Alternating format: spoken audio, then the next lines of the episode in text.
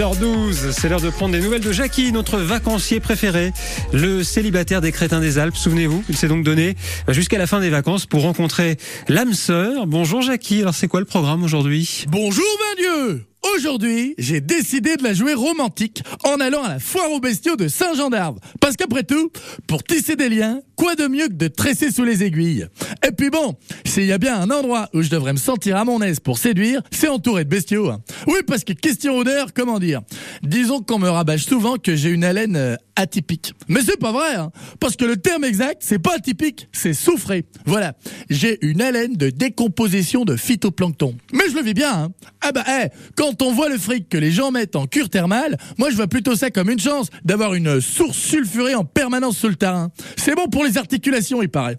Alors j'ai peut-être une haleine à faire faner du géranium, mais j'ai des genoux impeccables.